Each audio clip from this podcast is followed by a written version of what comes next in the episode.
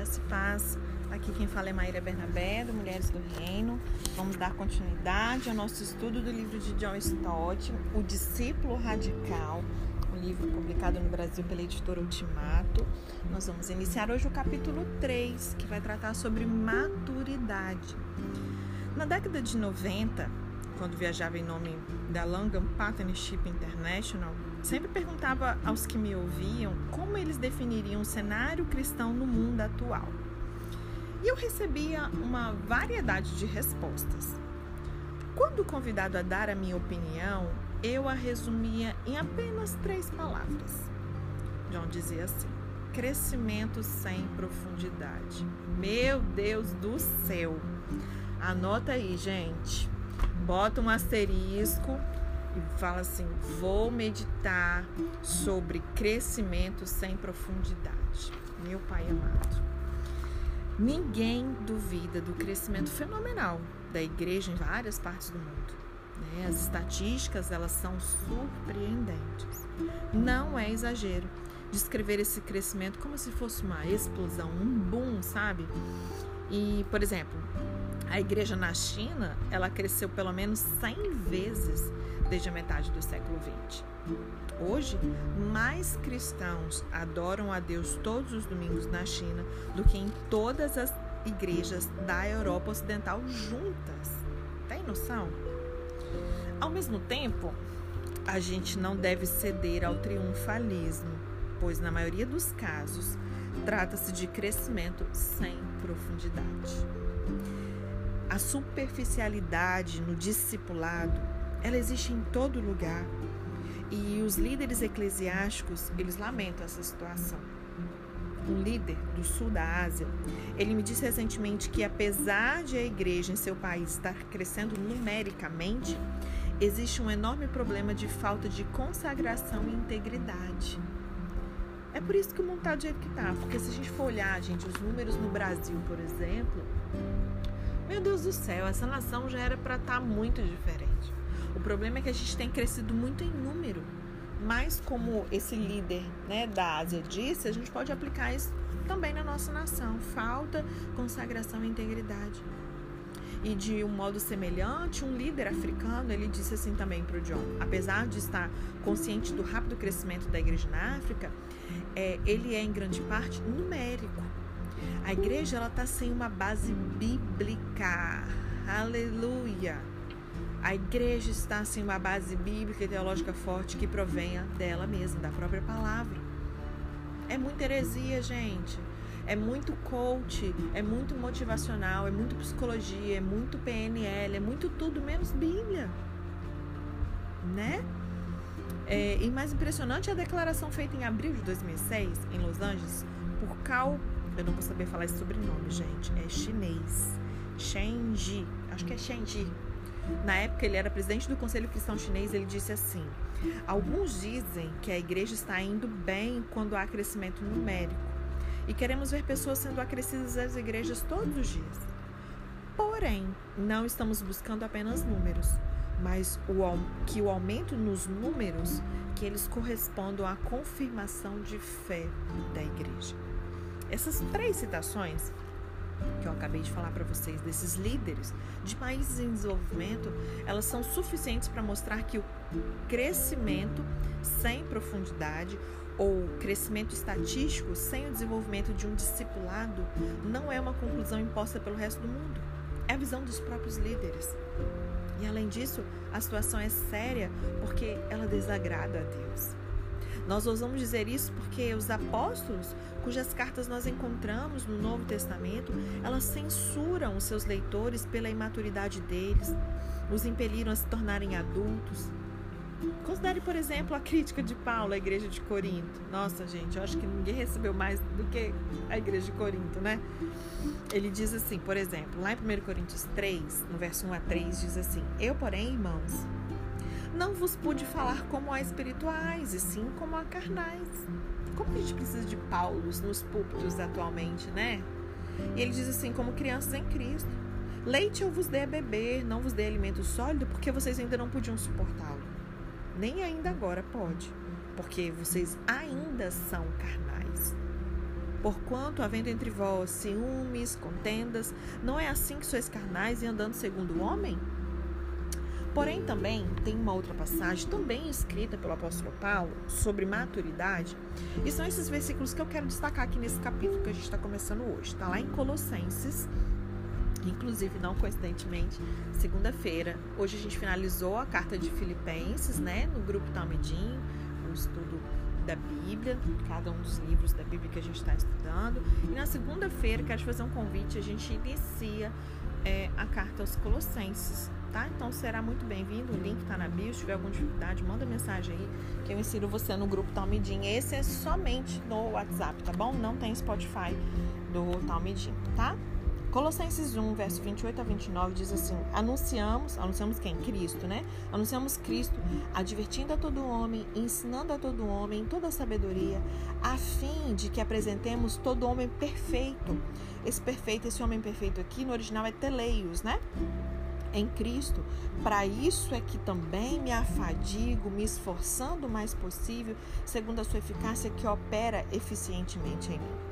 E esse adjetivo, gente, grego, né, teleios, ele acontece 19 vezes no Novo Testamento e ele pode ser traduzido por perfeito ou no sentido de maduro, de íntegro, inteiro, completo, maduro, né? Dependendo ali do contexto que a palavra foi usada. E raramente ela vai significar perfeito, né? Porque a gente pensa assim, ah, um homem perfeito. Nunca vou ser perfeito, mas então não é nesse sentido geralmente de perfeição, mas no sentido de ser maduro, né? Não é no sentido perfeito, no sentido absoluto, tá bom? E em vez disso, o teleios, pessoa, ele contrasta com a criança ou o bebê.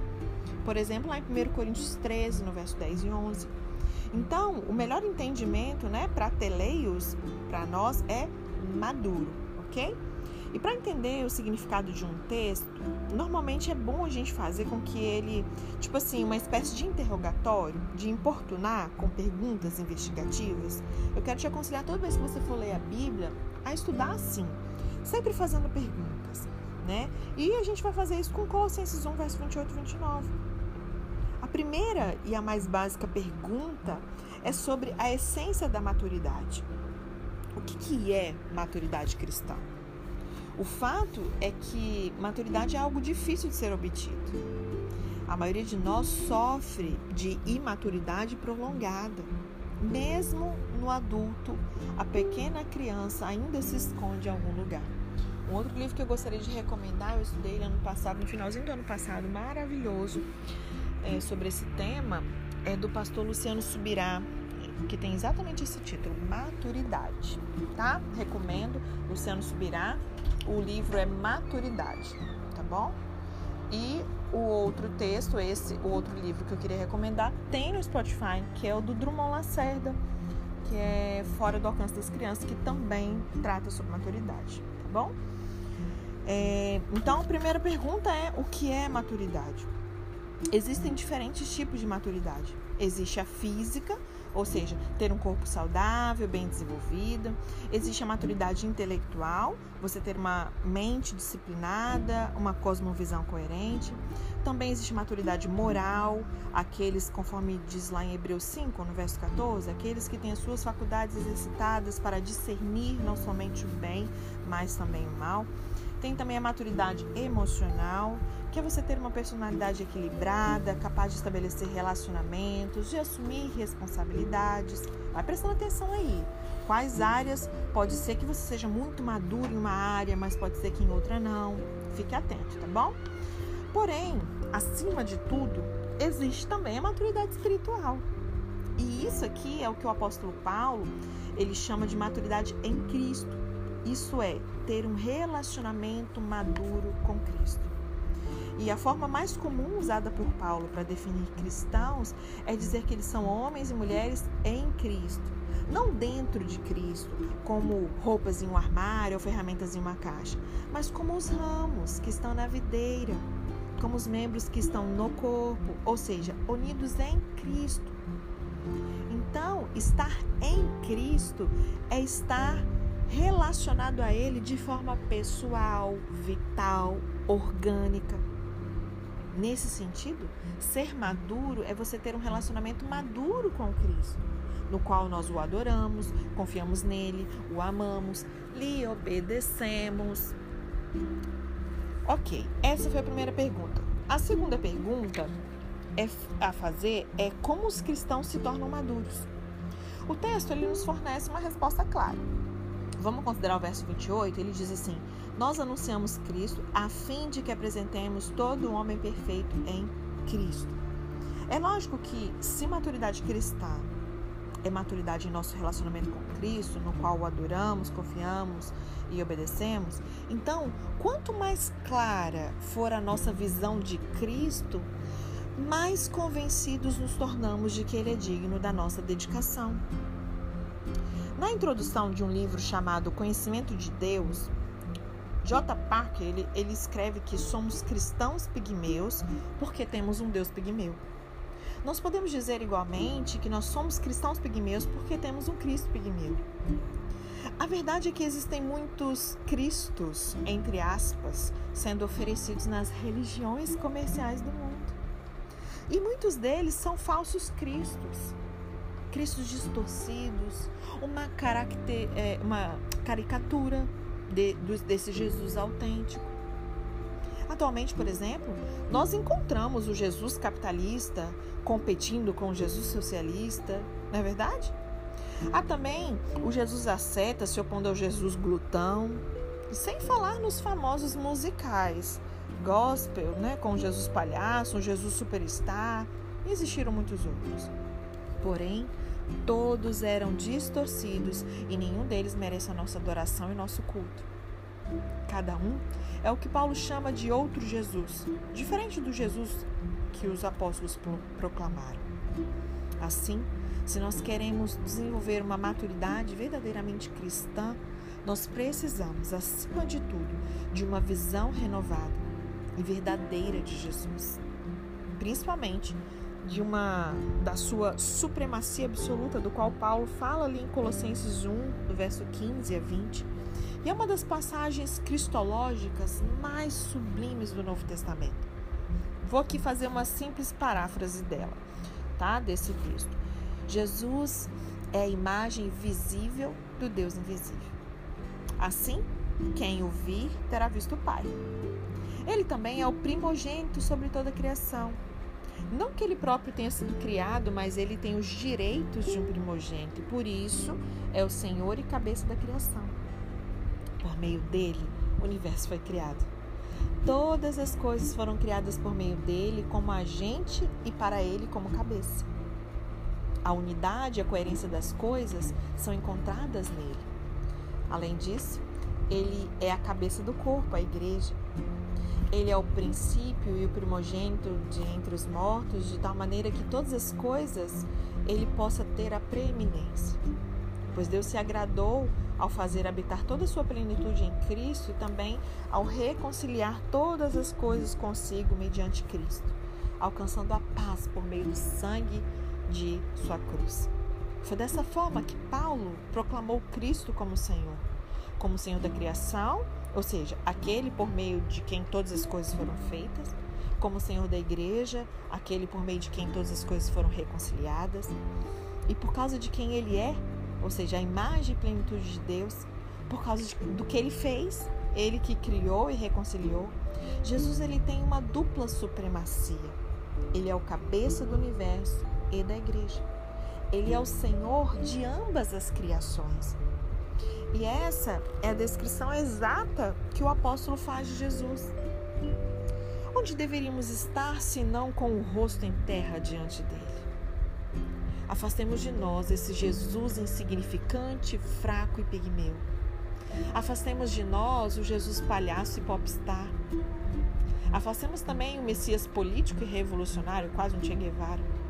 Esses são caricaturas. Se é assim que o enxergamos, não surpreende essa persistência da nossa imaturidade. Onde é que a gente encontra então o Jesus autêntico? Ele deve ser encontrado na Bíblia. O livro que pode ser descrito como o retrato que o Pai fez do Filho, colorido pelo Espírito Santo. A Bíblia ela é repleta de Cristo. Como ele próprio diz, as, as Escrituras testificam de mim. Ele disse isso lá em João 5, no verso 39. Jerônimo, o antigo pai da igreja, ele escreve que ignorância da escritura é ignorância de Cristo. Da mesma forma, podemos dizer que conhecer a escritura é conhecer a Cristo. Se a venda fosse retirada dos nossos olhos, se nós pudéssemos ver Jesus na plenitude de quem ele é e do que ele tem feito, certamente nós veríamos o quanto ele é digno da nossa dedicação apaixonada.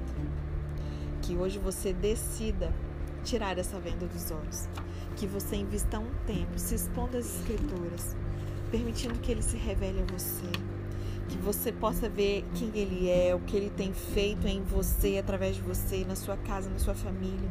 O quanto ele é digno dessa dedicação apaixonada, que nós possamos hoje escolher é, ter essa vida devocional, sabe? Esse momento de quietude, solitude, contemplação com Ele. Amém? E com certeza nós subiremos mais um degrauzinho rumo a essa maturidade. Amém? Deus te abençoe e até amanhã.